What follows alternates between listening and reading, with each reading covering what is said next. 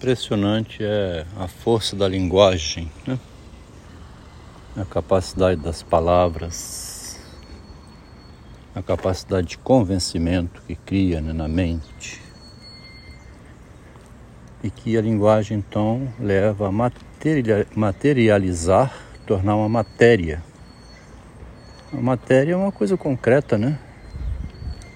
Uma convicção absoluta a linguagem pode criar uma convicção absoluta na mente da pessoa. Teve aquele pastor que conduziu ao suicídio 900 pessoas. É muita gente, né? Todos foram ao suicídio. Quer dizer, incutido na mente uma ideia onde a pessoa se mata achando que está fazendo certo, né? O direito, um advogado, um bom advogado, né? Consegue reverter as cenas mais hilariantes. É, chega a ser hilário, né? Como diz. O texto exige sempre, então, você ir treinando para ser seu próprio advogado de defesa. Tive aqui um menino adotivo que nasceu e foi tirado da mãe. A mãe entregou ele na maternidade. Minha esposa não engravidava. Aí foi buscar o neném em agosto de 1996. Adotou um livrinho que ela tinha sido convencida que esse livrinho era útil para ensinar uma criança adotiva quem ela era. Na época, deixei tudo isso por conta dela, a mãe querendo fazer assim, né? Eu apoiando como marido. Não questionei não, nem proibi. Com esse livrinho, o menino ia desde o início, um ano, nem falava ainda, mostrar das figuras que tinham fotografia do carro da mãe que o menino conhecia pelos olhos, né? Um, automóvel, a fotografia do pai, da mãe, a casa onde morava. As figuras, primeiro, né? Foram aparecendo na mente do menino. Ele foi adquirindo a linguagem, pouco a pouco, alguma compreensão da realidade, até que um dia, quando estava em 5 anos de idade, em 2001. A mãe vem trazendo o filho pela mão, onde o pai estava sentado. Vê o que, que esse menino está perguntando. O que, que ele está perguntando? Pergunta a ele. O garotinho perguntou: Pai, então eu tenho dois pais? Então eu tenho duas mães? Cadê meu outro pai? Cadê minha, minha outra mãe? Deixou o marido né, completamente perturbado ali diante do filho. Aí que ele foi compreender a loucura da mãe, a bizarrice né, que a mãe fez, querendo inventar para o menino uma origem para ele, adotiva, dentro do casal, sem que ele entrasse em conflitos, já vindo saber quem ele era antes de ele ser. É importante pensar assim, né? Como é que eu vou saber quem eu sou antes de ser? Escrevi uma, um textinho aqui de uma, de uma linha para psicanalistas, psicólogos, filósofos responderem assim: o seu eu não antecede o acontecimento. O eu da pessoa não vem antes de um acidente, de um surto desses. O eu vem depois. Aí o menino descobriu. O garotinho de 5 anos tirou a máscara da mãe e do pai. Aí que o pai foi ver que a mãe não entendia absolutamente nada do que estava fazendo. Isso em 2001, depois de ter estado é, de 81, 20 anos juntos. O marido morava com a mulher há 20 anos. Não vinha uma gravidez, adotou um bebê. Foi ensinar ao menino quem ele era antes dele ser. Quando descobriu que os pais estavam mentindo, o garoto teve um, um choque, um susto. E daí nasceu o advogado.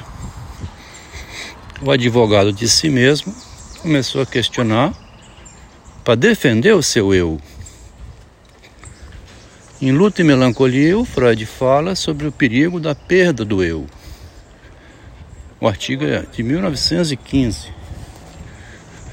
Em 1849, o Kierkegaard falou da perda do eu. Você perde o seu eu quando confia no outro, ou adquire o seu eu quando desconfia do outro. Foi a desconfiança, né, a loucura que o, a mãe estava fazendo junto com o pai. É, desse episódio, a gente pode tirar várias conclusões. Primeira, que é a mãe que direciona, né? É a mãe que direciona a família.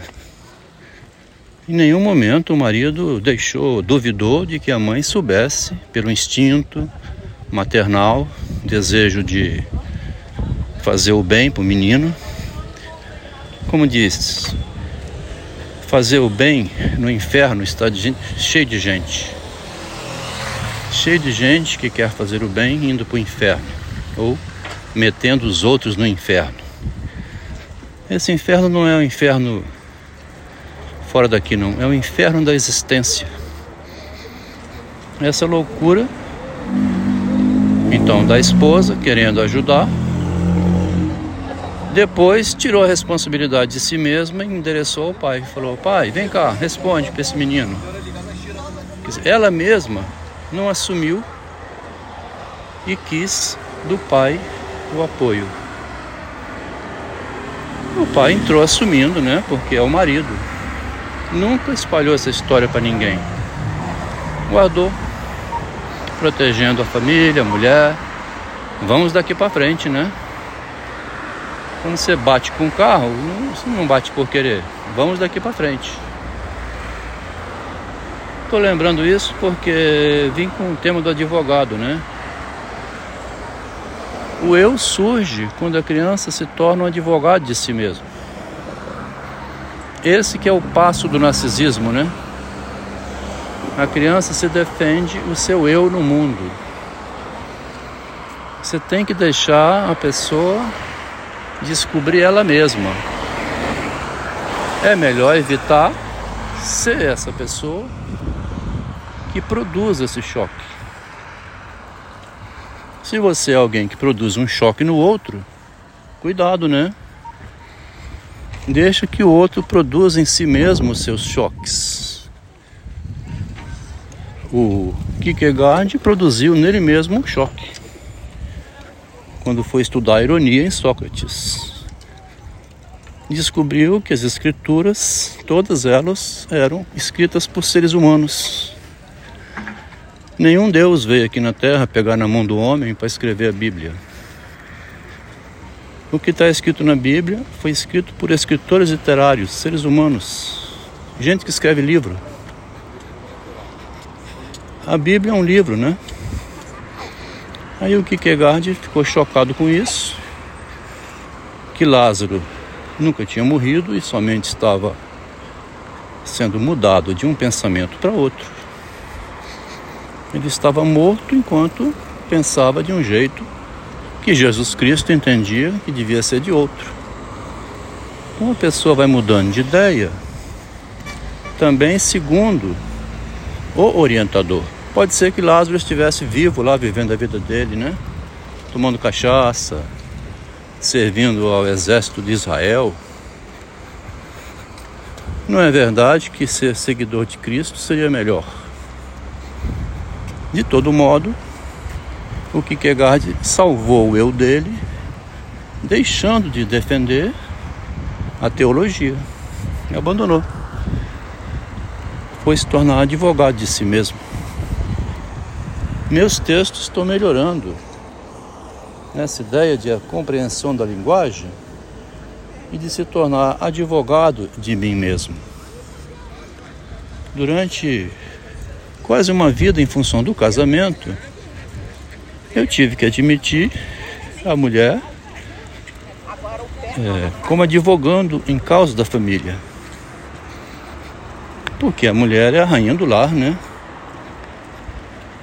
Começou a complicar tudo quando ela, advogando em nome da família, começou a destruir, causar mal aos parentes, amigos e irmãos. Vou ler o textinho de hoje aqui porque é um texto é de, de um advogado agora, né? Um psicanalista, mas é um advogado. Imagino que deve estar extremamente nervosa por ter publicado documento falso a respeito do seu marido. Ter feito a maior cena de teatro na frente dos seus filhos, mentindo, encenando, quando na verdade seu único propósito era fazer com que todos se voltassem contra seu marido, forçando-o a sair da residência. Um pedido que seu marido atendeu, considerando que você estivesse doente, com a mente perturbada, que em seguida iria se acalmar, reconsiderar o que fez, pedir desculpas, afinal, uma mulher do seu nível não poderia ter vivido 40 anos com o marido que teve e no final publicar um documento, um becante. Minha vida com um psicótico dizendo ter vivido uma vida com um louco. Um texto aqui é como se fosse escrito por um advogado, né? mas é um psicanalista.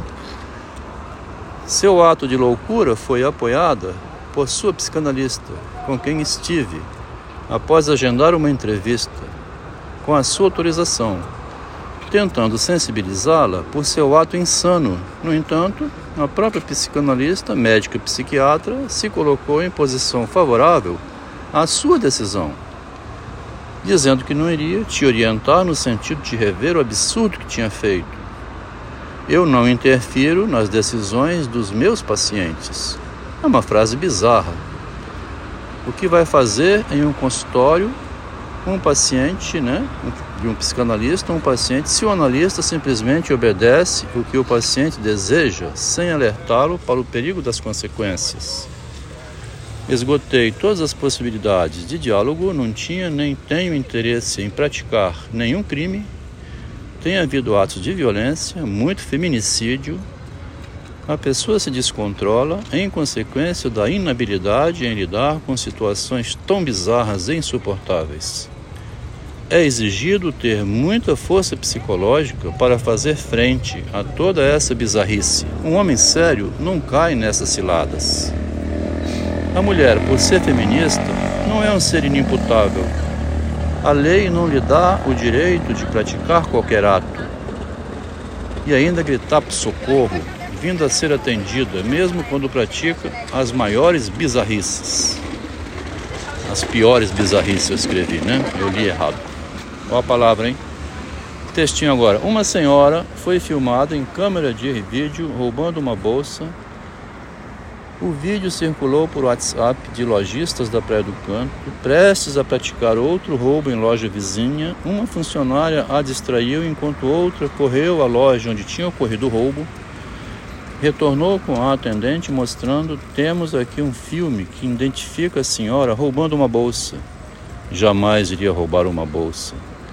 Sendo a loja vizinha da delegacia, enquanto era mantida distraída, outra funcionária correu trazendo o delegado que compareceu, não roubei nada. Mesmo diante da lei, negou, mesmo sendo ela, mesmo sendo ela se vendo no filme. A senhora está se vendo aqui no filme? Não roubei nada. Parecia louca. A senhora está diante do delegado. Vamos à delegacia. Senhor delegado, roubei uma bolsa porque meu filho morreu no Covid. Conte outro, minha senhora. Essa já repetiram na delegacia mais de cem vezes. Senhor delegado, para te ser sincera, roubei uma bolsa porque meu marido é violento e faz abuso sexual comigo. Destruiu seu casamento sustentado na Lei Maria da Penha. O marido é conhecido na cidade. Ela teria que produzir provas do que alegou, terminou totalmente desmoralizada. Não havia prova nenhuma.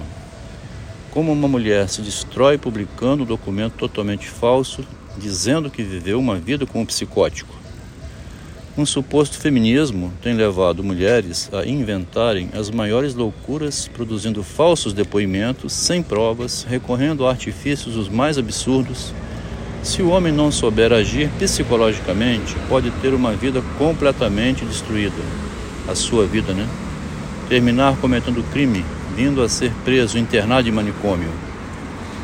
Uma nova frente de orientação aos homens está pouco a pouco surgindo no sentido de não estragarem suas vidas em função de mulheres maldosas, irresponsáveis, falsas feministas, que destroem as conquistas das mulheres sérias, caluniam seus maridos, transformando homens sérios e trabalhadores, pais responsáveis, em criminosos. Se o homem não tiver muita psicologia, pode ser vítima de um golpe sujo e mal intencionado. Escrevi esse texto como se fosse um advogado, ao mesmo tempo um psicanalista, ao mesmo tempo um escritor literário. Vim exercitando esse, essa prática da linguagem, a coragem de falar, a coragem de me fazer representar a mim mesmo, ser eu meu próprio advogado, como me mostrou meu filhinho aos 5 anos de idade, meu filho adotivo. Então eu tenho dois pais, então eu tenho duas mães. Que absurdo é esse? É a pergunta dele, né? Diante do absurdo, nasceu um eu que questiona.